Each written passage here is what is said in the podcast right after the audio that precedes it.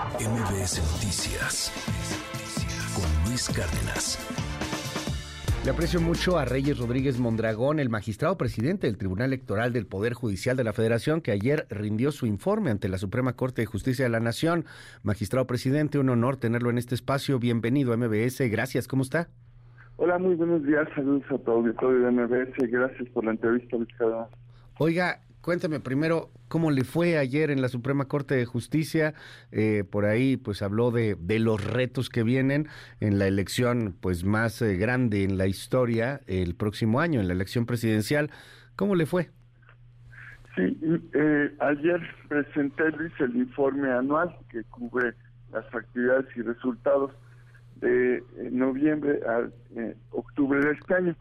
Eh, sí, los retos del tribunal es enfrentar una elección en la que se convoca a la elección de más de 20 mil cargos, en donde podrán asistir eh, 98 millones de mexicanos y mexicanos que están en el padrón electoral.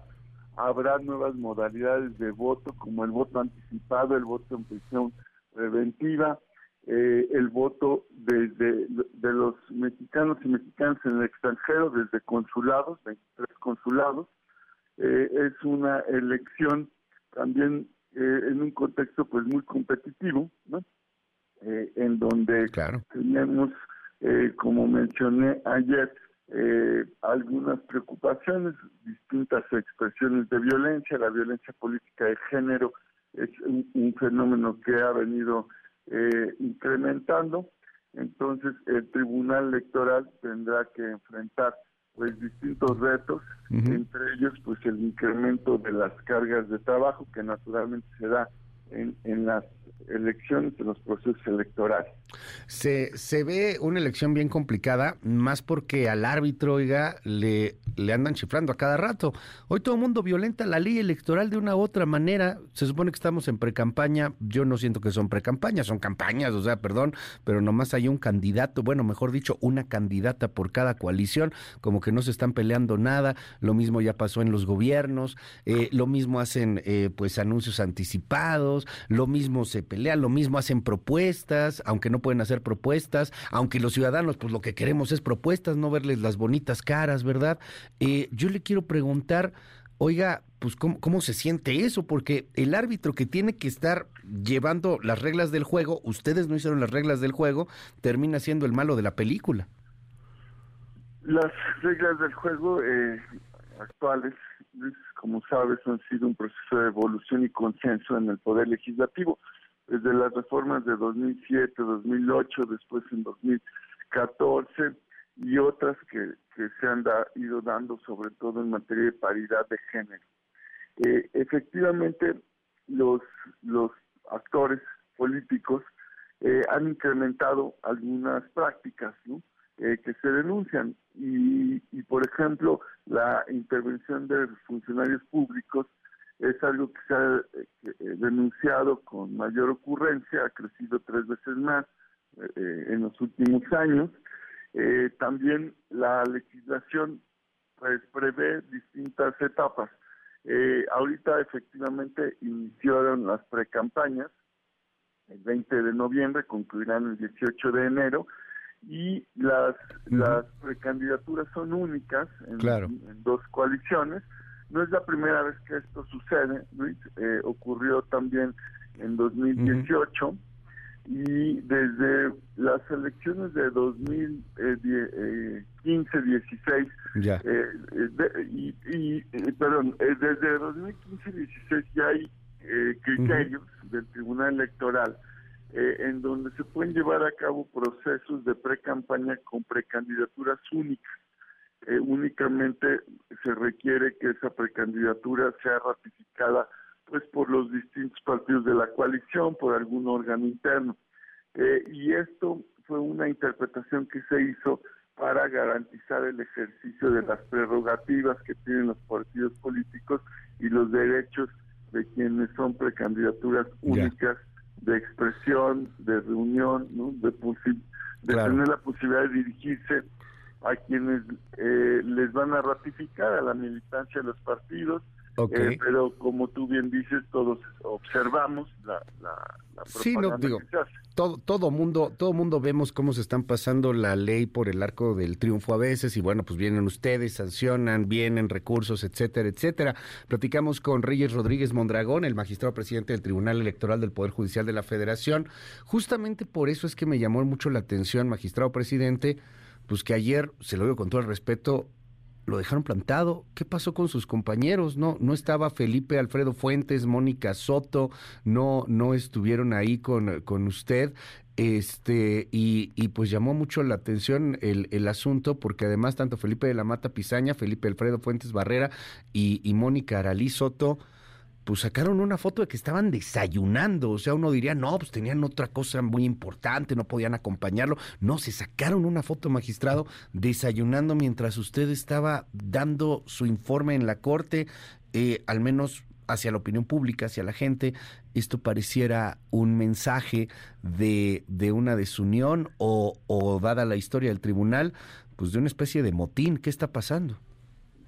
Eh, Sí, eh, así eh, se comunicó a través de una de una fotografía en, en las redes sociales eh, y, y, bueno la ausencia fue evidente, ¿verdad?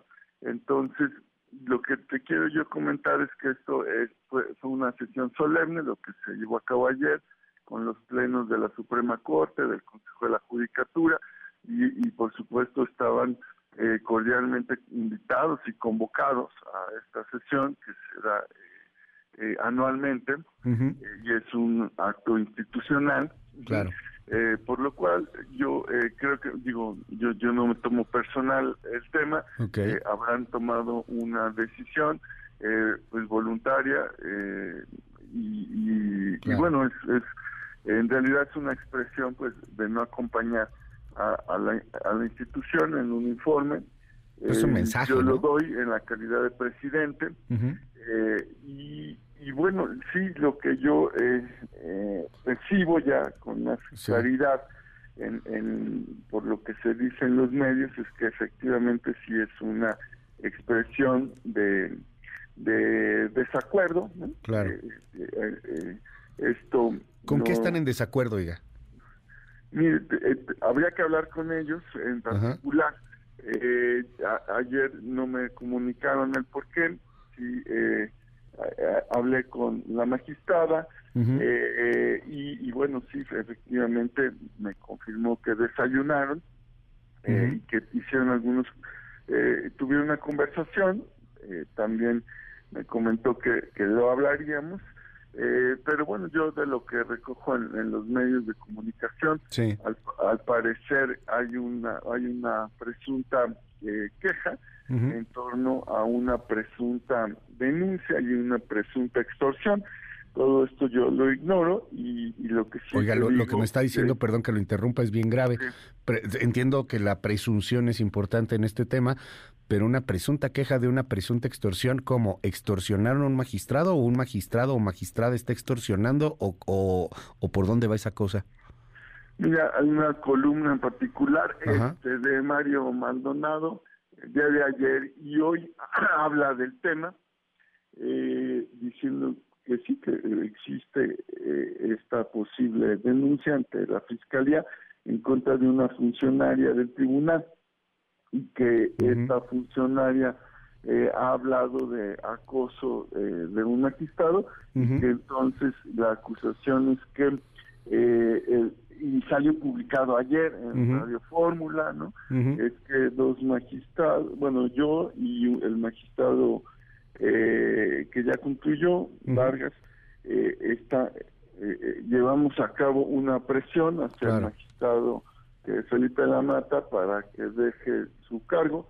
Esto quiero decirlo, eh, es totalmente falso, por lo que a mí respecta. Yo solo puedo decirte que yo en ningún momento eh, he hablado con eh, el magistrado de la Mata sobre su sobre que pueda dejar el cargo. No sé de dónde sale esas columnas y, los medios de comunicación que lo están es eh, pues diciendo eh, la acusación de que estoy extorsionando esto a un magistrado de sala superior es totalmente falsa. Yo desconozco la denuncia eh, a la que aluden y además pues es una calumnia hacia mi persona la cual rechazo.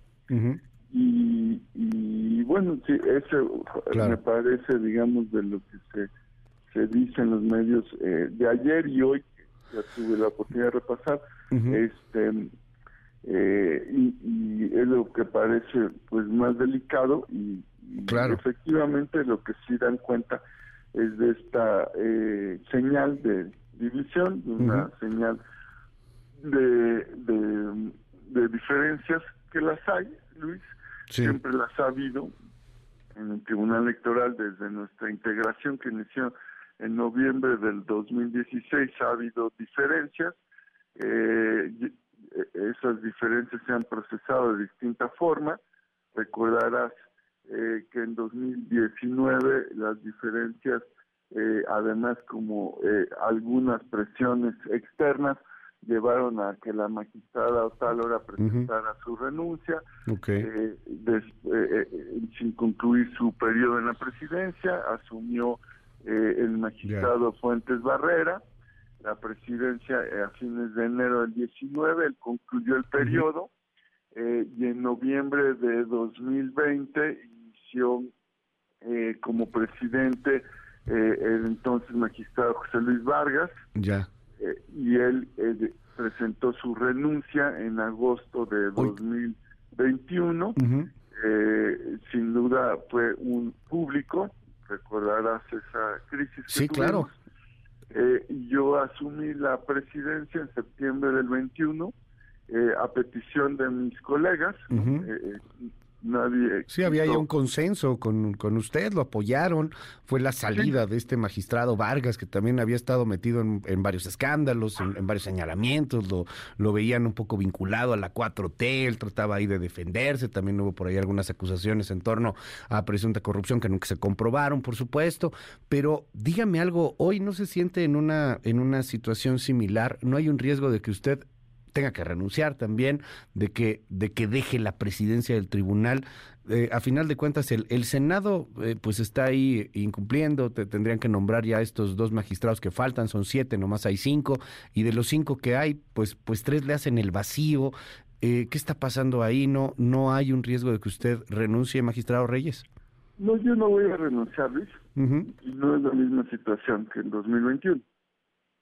En 2021 eh, había eh, motivos objetivos, eh, había una serie de justificaciones que se hicieron públicas y, y ahora pues yo no observo cuál es la situación que amerite esta lo que tú señalas el riesgo de renuncia y, yo no voy a renunciar. Ahora también yo, yo asumí la presidencia porque me lo pidieron mis colegas. Fue, una petición expresa de ellos y del entonces presidente de la Suprema Corte de Justicia de la Nación en 2021. Eh, y, y me parece que objetivamente he encabezado una presidencia que ha fortalecido al Tribunal Electoral después de esa crisis y, ha robustecido su confianza pública. Eh, ahí están los resultados en el informe eh, se han tomado decisiones trascendentales para, para en general los los partidos políticos el proceso electoral eh, y, particularmente eh, en, en la presidencia que he encabezado hicimos una una política de fortalecimiento del acceso a la justicia de los grupos en situación de vulnerabilidad. Eh, la Defensoría Pública Electoral, por ejemplo, ha incrementado eh, pues sus solicitudes de servicios eh, de asesoría jurídica, de representación, y a partir de 2023 esta da servicios jurídicos gratuitos a personas indígenas, a pueblos y comunidades, a mujeres en casos de violencia política de género, eh, a personas adultas mayores, así como a personas afromexicanas. Eh, es decir, hemos eh, trabajado en tener una, un verdadero acceso a la justicia y hacer un tribunal más eficiente. El juicio en línea se, se transformó y hoy en día es utilizado y, ejercimos un presupuesto responsable. Entonces, me parece que eh, los resultados están a la vista. eh, estas eh, cuestiones que comentaba, pues yo las observo en la opinión pública. Ya. Eh, a mí no, no me han dicho nada más. Y eh, respecto de inconformidades que hoy se ventilan en los medios, ¿no? Pues pues ahí, Pero seguro hay diferencias y hay que... Ahí está, ojalá, ojalá por el bien de, del país puedan ponerse pues, pues más de acuerdo, puedan estar mm, no tanto en, en, el asunto de, de ser amigos, pero al menos sí ser unidos, ¿no? Estamos hablando del Tribunal Electoral del Poder Judicial de la Federación, quizá el tribunal más importante para la nación, para las bases de la democracia el, el siguiente, este y el siguiente año, una elección complicadísima, y bueno, pues hoy vemos ahí todo lo que está, lo que está pasando. Magistrado presidente le aprecio que me haya regalado estos minutos en MBS. Gracias a ti, Luis. Y sí, espero yo también, como lo mencionas, que eh, asumamos una responsabilidad y un acuerdo, pongamos a la institución y nuestra eh, función, ya. el papel que tenemos eh, por delante y, y, y, canalicemos nuestras diferencias institucionalmente, ¿verdad? Le aprecio estos minutos. Muy buenos días, magistrado. Gracias. MBS Noticias con Luis Cárdenas.